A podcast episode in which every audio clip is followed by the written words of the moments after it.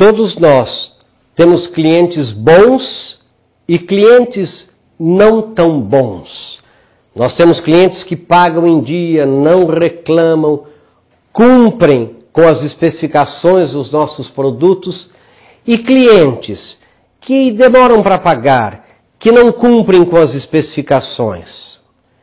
Nossas pesquisas têm provado que a gente abusa do velho e do bom cliente e atende melhor os maus clientes.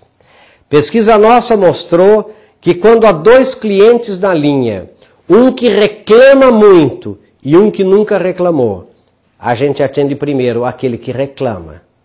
A gente não atende em primeiro lugar o bom cliente, o que fala bem de nós, o que segue as especificações dos nossos produtos.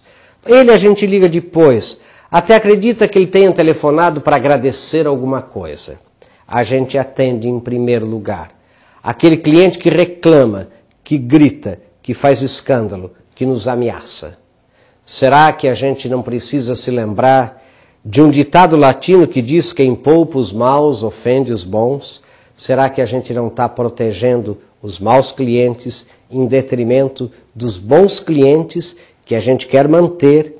E será que com isso a gente não vai ficar com os maus e perder os bons?